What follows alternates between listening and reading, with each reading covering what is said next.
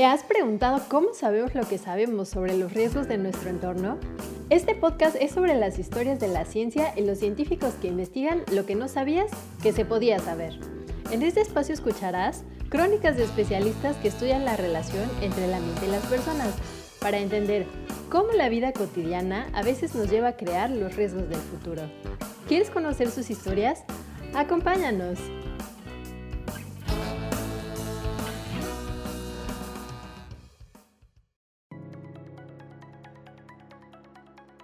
Hola, ¿cómo están amigas y amigos? ¿Qué tal?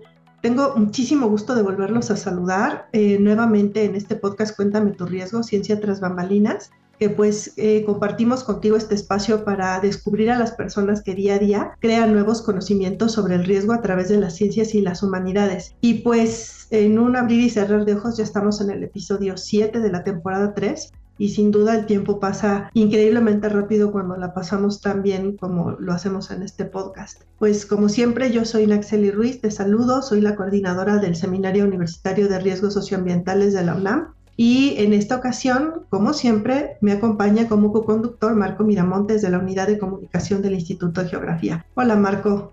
Hola Nax. Qué gusto volver a estar aquí contigo y con la comunidad de las bambalineras después de la ausencia del, programa pasado. Pero aquí estamos nuevamente emocionados para descubrir un tema nuevo y ahondar en todas las dimensiones que tenemos en torno al riesgo. Gracias, Marco. Bueno, pues vamos a dar un salto cuántico respecto al tema anterior, al tema actual, que es precisamente lo que nos encanta del programa que hacemos, porque pues si te recuerdas, el, el programa anterior tenía que ver incluso con música y pues ahora vamos a hablar de estructuras. Nos fascinan estas diferentes facetas del riesgo y pues a ti que nos sintonizan, de verdad muchas gracias por seguir interesándote en el tema de los riesgos socioambientales. Y pues para empezar, como siempre, eh, invitarte a que nos sigas en nuestras redes sociales de Facebook, Twitter, Instagram y YouTube como arroba y geografía UNAM, como siempre y al Seminario Universitario de Riesgos Socioambientales, como nos encuentras como arroba unam.sursa en Facebook y arroba sursa-unam en Twitter. Y pues como te comentábamos, vamos a dar un salto cuántico y vamos a explorar un tema nuevo para ti, aunque no es tan nuevo en el tema de riesgos. Seguramente tú sabes que México pues es un país con muchos sismos, tiene un, un escenario sísmico pues muy complejo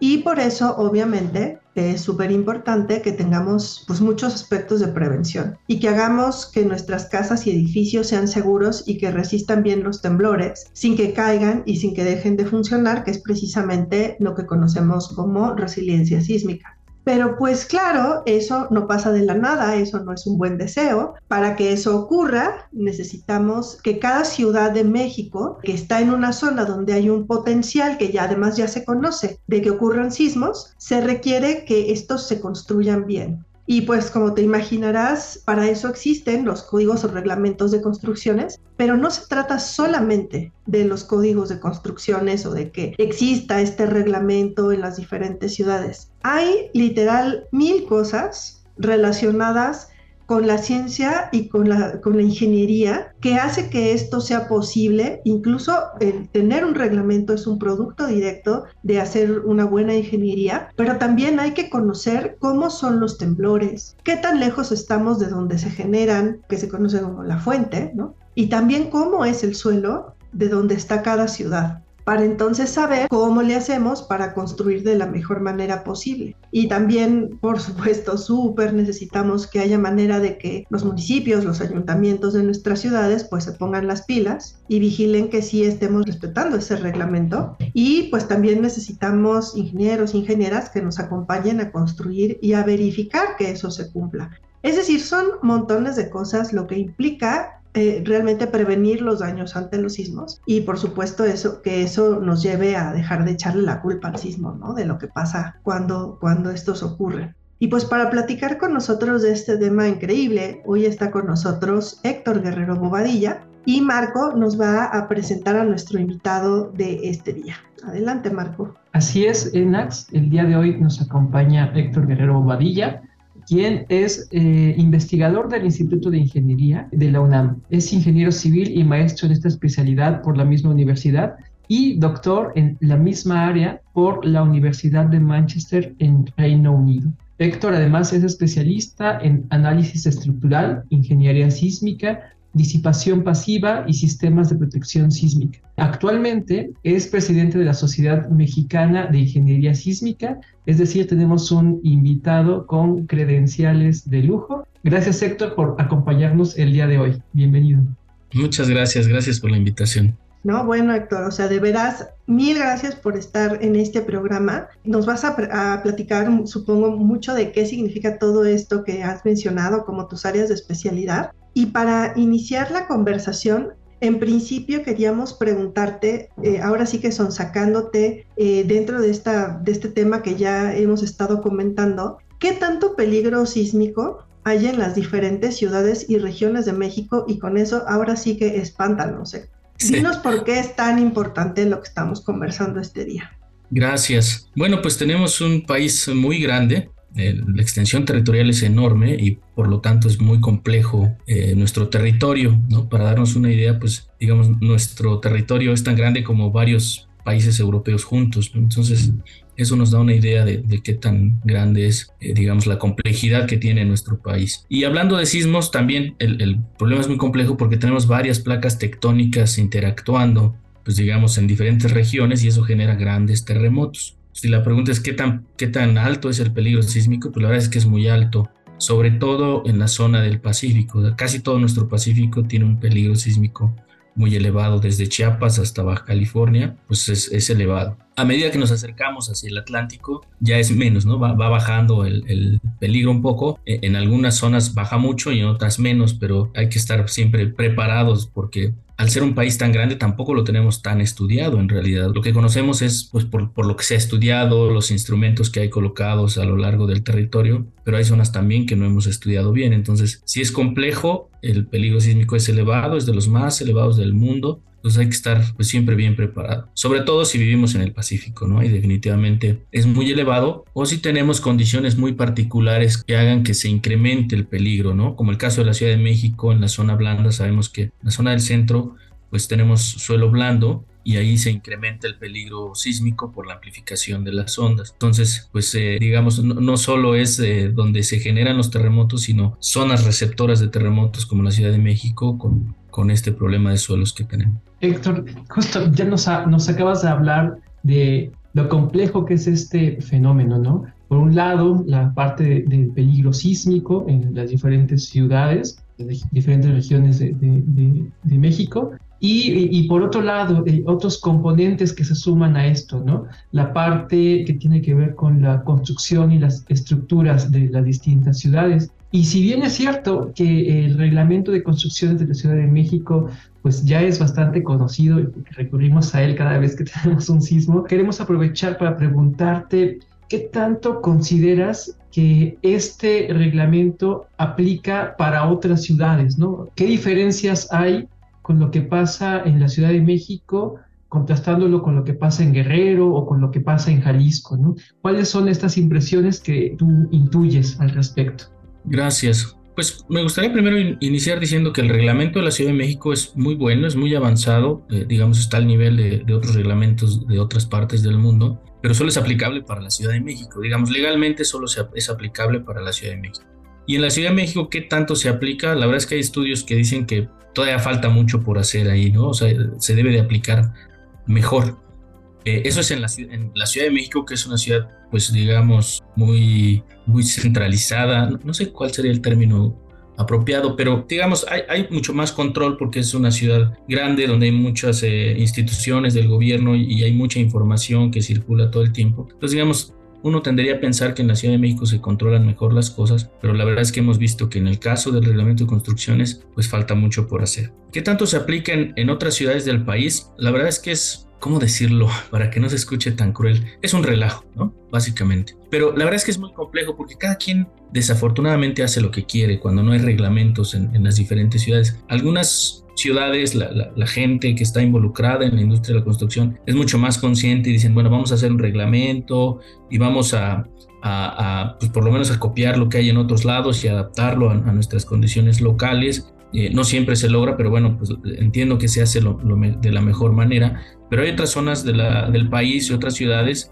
donde de plano, pues no, muchas veces los intereses, digamos, de, algunas eh, personas no quieren que haya reglamentos, porque si no hay reglamentos, entonces significa que yo puedo hacer lo que yo quiera. Entonces, es un problema a nivel país grande que tenemos porque no hay reglamentos en muchas ciudades, en muchos municipios no, no, lo, no lo hay. Entonces terminan usándose otros reglamentos. ¿Cuáles son los que se usan? Pues muchas veces se usan los de la Ciudad de México. ¿Qué tan aplicables son? Pues la verdad es que no del todo, porque primero la sismicidad en la Ciudad de México es muy diferente a la que hay en otras ciudades. Tiembla muy diferente, los movimientos son muy diferentes. La Ciudad de México es más receptora de terremotos que, que, que, se generen aquí mismo en el valle. Entonces hay otras zonas, por ejemplo, como el estado de Guerrero, Oaxaca, donde sí se generan terremotos y los movimientos son muy diferentes. Si partimos de eso, pues ya hay, ya hay diferencias importantes. Otra diferencia importante es el tipo de suelo. Sabemos que en Ciudad de México el suelo, sobre todo la zona del centro, es muy blando, ¿no? No hemos encontrado suelos tan blandos en ninguna otra parte del mundo. Hay, hay zonas en otras ciudades, se ha visto en, por ejemplo, en, la zona de la bahía en San Francisco, en otras zonas sí hay suelos blandos, pero no son tan blandos. Y en nuestro país no hemos encontrado, bueno, al menos que yo sepa, no hemos encontrado suelos tan blandos. Entonces, el suelo es totalmente distinto. Entonces ahí tenemos otra condición muy diferente. Y otra, pues son los materiales. Realmente varían mucho a veces de región en región. No, es lo mismo un concreto aquí en Ciudad de México que un concreto en, en Yucatán, un concreto en Guerrero o en Monterrey. Son muy diferentes. Los concretos, los tabiques o mamposterías, como le llamamos, los morteros, las prácticas, la forma de trabajar, la, la, mano de obra también impacta mucho en la calidad de las construcciones y en su respuesta ante los terremotos. Y bueno, pues tiende a ser muy diferente, ¿no? Digamos que si uno acumula todas esas cosas, pues llega a la conclusión de que pues son muy diferentes las condiciones y, no necesariamente aplicarían. Ciertamente los principios físicos pues son los mismos aquí en China, entonces sí se pueden aplicar, pero hay que tener mucho cuidado para, para poderlo aplicar. Pues sí, es que ahora, ahora sí que vibramos de maneras distintas, ¿no? Y como tú dices, me imagino que físicamente no debe ser nada parecido estar encima del epicentro, donde se genera el sismo, a estar a 300 o 500 kilómetros, ¿no? Exacto. Es algo así como que hay, tantos peligros sísmicos como Méxicos posibles, ¿no? en el sentido de que, no sé, algún extranjero que visite este Cancún se va con la imagen de que México es Cancún y no lo es, ¿no? O sea, justo esta gran diversidad de extensiones nos permite eh, interpretar eso, ¿no? que eh, hay la, diversidad de, riesgo sísmico dependerá de pues, la diversidad de México mismo. ¿no? Exacto, sí, exacto. Y las prácticas de constructivas de cada región tienden a ser muy diferentes y eso pues tiene un impacto fuerte. ¿no? Pues sí, eso, eso lo vamos a tratar un poquito más adelante porque lo que tú mencionas, pues es que eso, eso es súper relevante, ¿no? La forma en la que se construye, pues en, el istmo de Tehuantepec es diferente a lo que está en Mexicali, que también es una zona cercana a fuentes sísmicas, o lo que podría ocurrir, por ejemplo, en Puebla, ¿no? Entonces, vamos a hablar un poco de eso, pero primero vamos a una cápsula donde pues platicamos con nuestro público a ver qué, qué nos platica de este tema. Adelante con el audio. Acompáñanos a escuchar las opiniones de estas personas a quien les preguntamos sobre el tema de hoy. ¿Has sentido recientemente un terremoto? Pues en realidad no sé si he sentido un terremoto porque solo he experimentado sismos oscilatorios, creo que es el del 2017. El terremoto más reciente que he tenido fue el 22 de septiembre del 2022 en la madrugada. No. Pues sí, sí fue el temblor apenas. Ah, en septiembre, sí. ¿Qué te imaginas que debe tener una vivienda o una construcción segura que resista el impacto de los sismos? Y respecto a qué me imagino que debe de haber para que una vivienda resista el impacto de un sismo o terremoto, yo creo que debe de tener una base sólida y estar hecha de buenos materiales.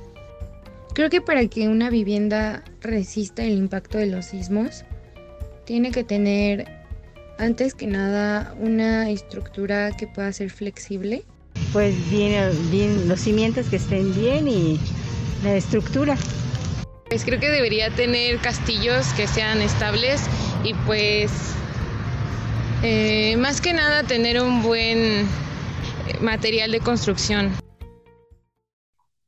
No, pues hay muchas opiniones Unas tienen que ver con los cimientos, otra con los materiales, otra con el diseño. Y creo que este es uno de los panoramas que frecuentemente nos encontramos al, al pensar en qué es una buena estructura, ¿no? Y por eso mismo, pues ahí claramente vemos la relevancia de generar este conocimiento de los códigos, ¿no? Y bueno, ahí Héctor, cuéntanos un poco pues en este contexto, ¿cómo se les ocurrió en la Sociedad Mexicana de Ingeniería Sísmica proponer este código modelo mexicano para el diseño sísmico de edificaciones? Porque nos imaginamos que es muchísimo trabajo eh, y pues cuéntanos tú directamente qué implica hacer este código modelo. Sí, muchas gracias. Esta iniciativa surgió en el bienio anterior cuando el presidente de la Sociedad Mexicana de Ingeniería Sísmica era el doctor Edgar Tapia. Y creo que fue algo pues de alguna manera natural que surgió porque en la mesa directiva teníamos y tenemos este, actualmente también gente que trabaja en, la industria, en la práctica profesional, digamos, no solo académicos, ¿no? Que nosotros los académicos a veces tenemos una perspectiva y, la gente que, está en la industria tiene otra. Entonces, esa comunicación que empezó a haber entre las dos, digamos, partes de la, de la industria o de la actividad que es la industria de la construcción, como que nos hizo darnos cuenta de muchas cosas. Tuvimos un foro, por ejemplo, de, sobre autoconstrucción y bueno, los problemas que se han visto a veces de, de, que algunas viviendas, la mayoría de ellas, pues no tengan ninguna supervisión técnica o algún diseño estructural. Entonces empezamos primero con eso, con eso, eso nos llevó a darnos cuenta de que el país tiene muchísimos municipios donde no hay reglamentos de construcción. Entonces dijimos, bueno, uno de los grandes problemas es que no hay reglamentos para construir esas viviendas. Entonces, pues ahí, digamos, el paso natural es, bueno, pues hay que hacer un reglamento, ¿no? Un modelo de reglamento nacional. Y nos enfrentamos pues con, con otra, otro problema, que cada municipio es libre de hacer sus propias leyes, entonces no podemos hacer un, una ley o un reglamento que aplicara para todos los municipios. Por eso decidimos hacer un modelo de código para pues, primero tener el documento técnico, publicarlo y ya después la intención es que los municipios lo vayan adoptando. Digamos que así surgió un poco la idea de, pues, de los eventos que íbamos organizando, de la interacción que teníamos entre nosotros, digamos los miembros de la, de la mesa directiva de la, de la sociedad. Después de eso, pues empezamos a hacer un plan. Dijimos, bueno, necesitamos un reglamento nacional, no puede ser reglamento, bueno, un modelo de reglamento, un modelo de código, lo necesitamos. Ok, empezamos a tener, eh, digamos, reuniones, unas lluvias de ideas para ir trabajando. Una de las grandes contribuciones, yo creo que de, esta iniciativa y, y, se nos ocurrió también al interior de la mesa directiva de la sociedad, fue la palabra consenso, porque dijimos, ok, si lo hacemos nosotros, pues a lo mejor nadie nos hace caso, ¿no? Porque eso va a ser nuestra visión de reglamento y a lo mejor la gente no, la va, no lo va a querer usar. Pues sí necesitamos la contribución pues de toda la gente que está involucrada, o sea, la, la, mayor cantidad de gente que podamos involucrar, creo que sería lo más adecuado y que todos opinen y que todas las decisiones que, que se tomen sean consensadas para que pues se, vea reflejada la opinión de todos los que participamos. Y entonces así empezamos a invitar a gente pues de todo el país. Desde Chiapas, de Baja California, tenemos gente de Oaxaca, de Puebla, del Estado de México, bueno, de aquí de Ciudad de México, que también tenemos varios participantes, de Campeche, de Nuevo León, en fin, prácticamente todo el país tenemos gente pues contribuyendo. Y bueno, así fue surgiendo esta idea. Es mucho trabajo, sí, porque pues todos estos se formaron grupos de trabajo y todos estos grupos de trabajo pues eh, han estado trabajando durante ya dos años y ahorita tenemos un, pues, un primer borrador completo que está en etapa de revisión ahora, bien, viene esta etapa de revisión, pero bueno, sí ha sido mucho trabajo y todo de manera altruista, lo cual también se agradece muchísimo a todas las personas que han participado, porque pues nadie, nadie ha cobrado por, por, esta, por esta iniciativa. Es un poco una contribución que queremos hacer todos así hacia nuestra sociedad porque sabemos que se requiere para mejorar pues, la seguridad de las construcciones. Entonces es un poco pues aportar a la sociedad pues lo que nos da siempre, ¿no? Que nuestro país es tan generoso. Entonces, digamos, lo sentimos así de, alguna manera, ¿no? De contribuir a nuestro país. Y bueno, a grandes rasgos ese es el, código modelo. Seguimos trabajando duro, pues sí, a veces nos cansamos de, mucho trabajo es, que se, se acumula, pero bueno, bien, bien contentos y bien felices de que podamos contribuir, no solo, digamos, en la mesa directiva de la sociedad, sino estoy seguro que todos los que participan, todos estos expertos que participan de todo el país, seguramente tienen la misma sensación que, que tu servidor. Héctor, quizá ya nuestra audiencia está un poco más acostumbrada a identificar ¿no? cómo se articulan en la gestión de los riesgos la parte política, la parte económica y la parte social. Eh, pero eso no es común, ¿no? ¿no? es tan común, digamos, en general en esta imagen que tenemos. Y, por eso nos, nos, llama la atención cómo es que ustedes incorporaron esta eh, dimensión política, ¿no? En el reconocimiento de la autonomía de los municipios para el diseño de este modelo sísmico de edificaciones, ¿no? Y eso nos llama mucho la atención y es, eh, de hecho, es uno de los ejes principales del programa y queremos preguntarte como investigador del Instituto de Ingeniería, cómo es que haces tu, investigación, ¿no? Cómo articulas todos estos componentes de la construcción, de la parte del peligro sísmico, de la parte del reconocimiento político. ¿Qué datos analizas y cómo es tu día a día haciendo investigación en tu laboratorio o con tus modelos? Sí, bueno, en realidad creo que los ingenieros normalmente, yo siempre lo he dicho que somos gente que resuelve problemas. Siempre tratamos de, de ver los problemas. Quizás somos muy criticones, tal vez es, esa es la realidad, porque uno cuando llega eh, a algún lugar, a una plaza comercial o, algún teatro, donde sea, siempre estamos viendo qué defectos tiene la estructura, Como que estamos muy acostumbrados a eso. Y entonces tratamos de identificar problemas para luego buscarles una solución. Entonces, en el caso de, las construcciones y de los reglamentos de construcción, pues sí identificamos que había un problema y que necesitamos eh, pues tener un, código modelo nacional pues, para precisamente mejorar la seguridad de las construcciones. Pero para llegar a eso, pues se requiere muchísima información, como ya se ha comentado, se requiere información, primero saber cómo tiembla, y para eso, pues hay que recabar datos, ¿no? Hay, hay mucha gente, digamos, a mí, a mí no me toca esa parte, no, no soy especialista en esta área, pero sí en, en, el Instituto de Ingeniería, en el Servicio Sismológico Nacional, en Senapred y en otros lugares, se dedican a a, recolectar datos. Básicamente se, se, ponen estaciones acelerométricas en muchas áreas del país, por muchas zonas, y ellos, digamos, recolectan esos datos. Y esos datos, a gente como yo, que nos especializamos más en las estructuras, los usamos para hacer simulaciones. Muchas veces estamos involucrados en crear modelos matemáticos que traten de representar, digamos, a, a los edificios o las construcciones pues de una manera, digamos, racional, le decimos, porque casi decir la, la, palabra exacta casi nunca la usamos. Siempre tratamos de reproducir la naturaleza con modelos matemáticos y entonces usamos esos datos, ¿no? Sobre todo acelerogramas les llamamos. Son datos que recolectan algunos de nuestros colegas. Esos datos los usamos, y hacemos simulaciones numéricas para ver cómo se, entender cómo se comportan las construcciones y poder ayudar a, la gente a través de los reglamentos de construcción, poderles ayudar a, a, que sus construcciones sean más seguras. Nosotros nos damos cuenta de que hay ciertos aspectos que marcan la diferencia. Por ejemplo, si una estructura es irregular, si su geometría es muy irregular, digamos, cuando, cuando es simétrica decimos que es regular. Entonces, cuando hay ejes de simetría en, en, las construcciones decimos, bueno, es más regular. Pero cuando no hay mucha simetría, entonces tiende a ser muy irregular. Y eso es muy importante porque las construcciones que históricamente eh, pues se han caído o más se han caído o que más se han dañado, pues son las estructuras que son más irregulares, como que las regulares tienen un mejor desempeño. Esa es una, una primera observación.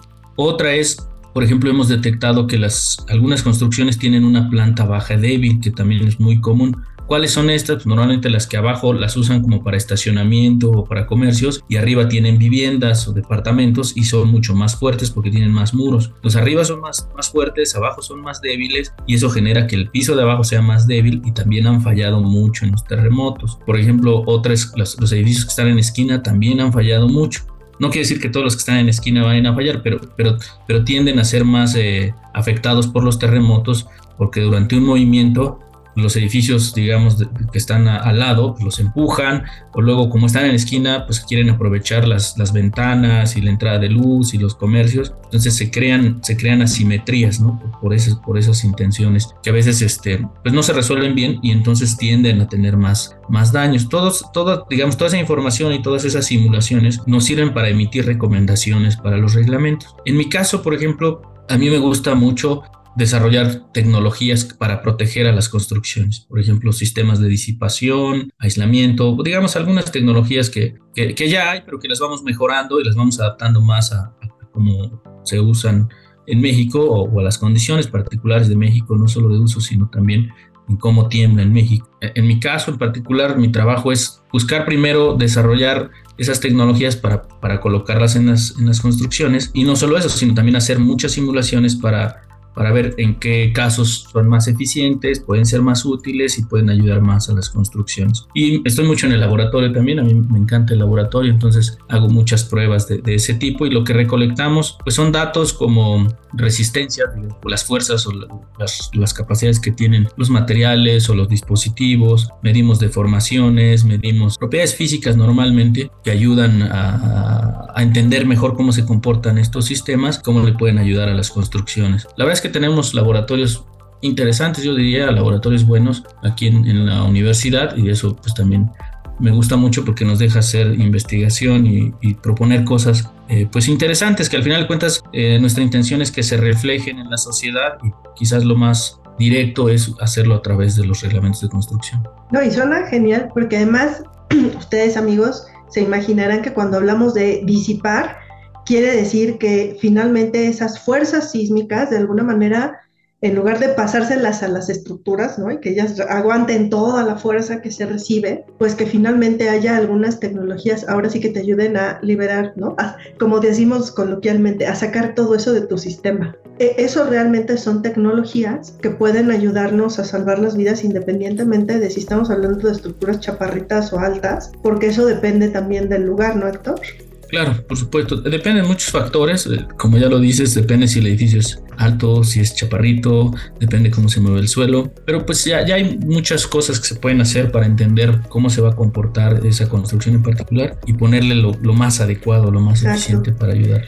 Y, y, el reglamento finalmente es la mejor manera que tenemos para socializar todo ese conocimiento y que se pueda aplicar en todas las construcciones, ¿no? Ahora sí que no nada más en las súper alta, súper fancy, ¿no? Sino que todas y todos tengamos una construcción segura, independientemente de si vivimos pues en una casa pequeña o en un depa en un edificio alto o en una casa que hayamos construido incluso nosotros mismos, podríamos tener manera de integrar todo ese conocimiento del reglamento pues, en nuestras casas, ¿no? Oye Héctor, y bueno, para ir cerrando esta conversación que la verdad, bueno, como siempre nos falta tiempo, cuéntanos un poco cómo es que surgió tu, tu interés para hacer este ingeniero, súper especialista en los temas de, pues de esto, ¿no? De disipación sísmica y en estos modelos matemáticos. ¿Cuál fue tu trayectoria para llegar a este punto? Y, si hay algún chico o chica que le mueva a hacer este tipo de cosas y llegar a ser el tipo de perfil que tienes tú, ¿cuál podría ser su trayectoria o su camino para ser ingeniero o ingeniera sísmica? Gracias. Bueno, primero, de manera más general, yo, yo les diría a los chicos, a las chicas que pues hagan lo que les guste, ¿no? Que, les apasione y, háganlo porque van a ser muy felices si, si, lo hacen así. Entonces, en mi caso, yo desde jovencito me gustaba mucho la física y, las matemáticas. Por ejemplo, le cuento mucho a mi esposa que a mí no me gustaban las matemáticas, me apasionaban, realmente me gustaban mucho. Y eso pues fue, digamos, fue fácil decidir estudiar ingeniería cuando te gustan mucho las matemáticas y la física. En algún tiempo también pensé en estudiar física o alguna otra carrera. Estoy seguro que me hubieran gustado mucho. También finalmente decidí ingeniería así porque pues la influencia a veces de, la familia o de los amigos eh, te, va llevando a tomar una decisión y bueno, yo decidí estudiar ingeniería civil y la verdad es que me gustó mucho. Digamos, una vez que empecé a estudiar, como les digo, me gustaban tanto las matemáticas que para mí no eran tareas exámenes, sino era diversión, ¿no? me, encantaba hacerlo. Y eso ayuda mucho, entonces por eso les digo, si a ustedes les gustan otras áreas, que no sean las matemáticas o cualquier otra, pues hagan lo que les gusta para que, para que realmente sean muy felices y no sean trabajos, sino más bien que se diviertan haciéndolo. Es por un lado. Por otro, pues ya, ya que decidieron estudiar una carrera que realmente les gusta, traten de hacerlo lo mejor. En realidad, o sea, cuando, uno trabaja y se esfuerza mucho, rápido obtienes éxito. Pero si uno se va por el otro lado de, de meter, a veces decimos en, en, la facultad cuando estudiamos, pues meter con un barco, con un profesor que no era tan estricto, pues es el camino a veces no tan adecuado porque la, paga, la terminas pagando más a futuro. Mi consejo siempre ha sido trabajar duro y creo que es el camino más directo a, tener éxito, por, lo menos en lo que uno hace, en lo, que uno le gusta. Una vez que estaba en la facultad, nada más como anécdota, pues empecé a conocer profesores muy reconocidos y eso a mí me inspiró mucho, ¿no? Afortunadamente en, la universidad tenemos profesores con unas trayectorias impresionantes y eso a mí me encantaba, entonces yo siempre quería ser como ellos, ¿no? Y, al final de cuentas, pues creo que traté de seguir el camino de algunos de ellos y es, y es lo que, digamos, me, ha motivado mucho, porque algún día quiero ser como ellos en realidad. Y, y bueno, pues es la motivación que yo encontré, a lo mejor alguien encontrará alguna otra, pero pues creo que es muy importante siempre uno inspirarse, buscar dónde motivarse y, y, tener anhelos, ¿no? Tener, tener metas en el, en el mediano y en el largo plazo y tratar de cumplirlas. Hay que ser muy disciplinado a veces, pero bueno, pues todo vale la pena en realidad, ¿no? Cuando uno logra lo que se propone, pues es una satisfacción enorme. Pues creo que es por ahí. Usted, creo que todos estamos muy agradecidos de la información que nos has comentado. Incluso este, yo a veces trato de guiar mi vida por esta frase anarquista, ¿no? De contra toda autoridad menos contra la de mi mamá. Pero como lo que, eh, y lo digo porque mi mamá siempre decía que escogieras o trataras de tener un terreno que estuviera en la esquina, ¿no? Pero con, con, esta información que nos dice que luego las construcciones en las esquinas, pues por alguna u otra razón son más, no sé si vulnerables, ya me pusiste a pensar. Y, y la verdad es que te, te, agradecemos justo este tipo de información porque nos vas dando un marco eh, en el que podemos entender más este gran contexto que es los reglamentos de construcción en ámbitos de eh, riesgo sísmico y pues estamos muy muy muy agradecidos de que nos hayas acompañado el día de hoy. Muchas gracias, gracias a ustedes. Pues gracias Héctor, yo creo que este, este tema la verdad es que sí es algo muy importante a lo que le tenemos que dar seguimiento porque el trabajo de la ingeniería en este sentido, pues literal nos ayuda a crear nuestras ciudades y a salvar vidas. Y el trabajo que está haciendo la Sociedad Mexicana de Ingeniería Sísmica en esto, pues yo creo que va a ser algo muy, muy trascendente y que quisimos compartir aquí en Cuéntame tu riesgo, porque es justamente este tipo de cosas de ciencia aplicada en las cuales nos interesamos un montón todos los, los, los que estamos produciendo este podcast, pero también nuestro público le encantan este tipo de Entonces, pues muchas gracias Héctor por habernos acompañado este día. Les vamos a compartir a todas y todos ustedes las redes sociales de la Sociedad Mexicana de Ingeniería Sísmica y de Héctor y del Instituto de Ingeniería, una entidad que forma parte del Seminario Universitario de Riesgos Socioambientales, para que ahí puedan también ir consultando los avances del Código Modelo Mexicano para Diseño Sísmico de Edificaciones y pues su relevancia y cómo vamos logrando que poco a poco los diferentes estados y municipios puedan adoptar los principios que allí se sugieran. Mil gracias, Héctor. Muchas gracias, muchas gracias por la invitación y felicidades por su podcast. Muchas gracias y pues a ustedes, amigas y amigos, los esperamos en nuestro siguiente episodio de Cuéntame tu riesgo, ciencia tras bambalinas. Síganos en nuestras redes porque ya saben que ahí siempre encontrarán información súper interesante de todo lo relacionado con eh, las ciencias y las humanidades en torno a gestión de riesgos. Gracias y hasta la próxima. ¿Te gustaría conocer más historias como esta? Acompáñanos en la siguiente emisión de Cuéntame tu riesgo, Ciencia tras bambalinas.